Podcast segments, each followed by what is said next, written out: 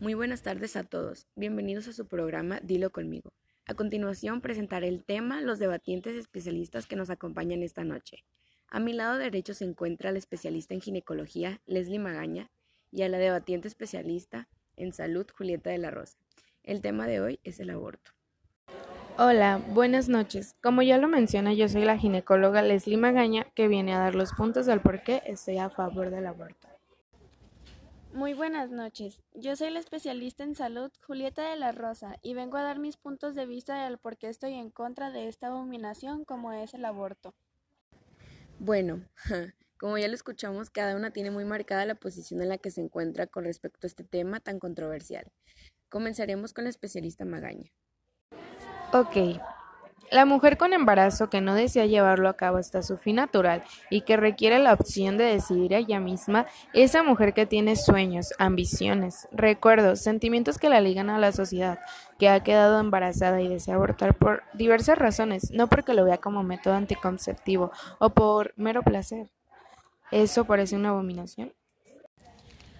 Pues la verdad sí, porque me vas a decir que una abominación es quitarle la vida a un ser humano, porque debido a los estudios científicos que he llevado a cabo con el paso de los años y con el avance de la tecnología, he podido comprobar que la vida humana inicia con la unión de un óvulo y un espermatozoide, y que desde ese preciso momento el resultado no es ni más ni menos que un ser humano.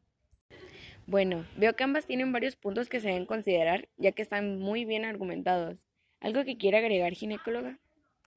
Claro que sí. Como respuesta a lo que dice la especialista, claro está, el óvulo fecundado sigue en vida, pero carece de todo lo que se menciona de la mujer y hasta aproximadamente las seis semanas no tiene sensaciones ni capacidad de sentir siquiera, porque no tiene un sistema central con la capacidad de poder receptar dolor y porque se encuentra en un medio químico que lo mantiene, entre comillas, sedado. También he comprobado que ese ser humano tiene ADN único e irrepetible y que ya está marcado quién y cómo será a lo largo de su vida. Con esto me refiero a sexo, color de ojos, color de pelo, etc. Por eso mismo los activistas antiaborto coinciden en que el derecho a la vida siempre estará por encima del derecho a decidir y también coinciden en que todo ser humano tiene derecho a decidir sobre su propio cuerpo, pero no sobre el cuerpo de otro.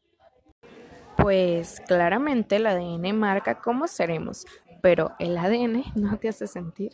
Pero lo que queda claro es que hasta la semana 25 el feto no siente dolor. Así lo asevera la doctora Fitzgerald en Londres. Eh, hasta la semana 24 lo asevera Alan Templeton, presidente del Real Colegio de Obstetras y Ginecólogos en Reino Unido, aproximadamente seis meses. Me queda claro que ambas tienen muy buenos argumentos y que sus ideas son claras y precisas, a lo que me da la tarea de concluir que se necesita estar en los zapatos de cada persona para poder juzgar o culpar a alguien e investigar la situación real en la que se encuentra. Por nuestra parte es todo. Agradezco que se dieran el tiempo de venir y de asistir. Buenas noches a todos.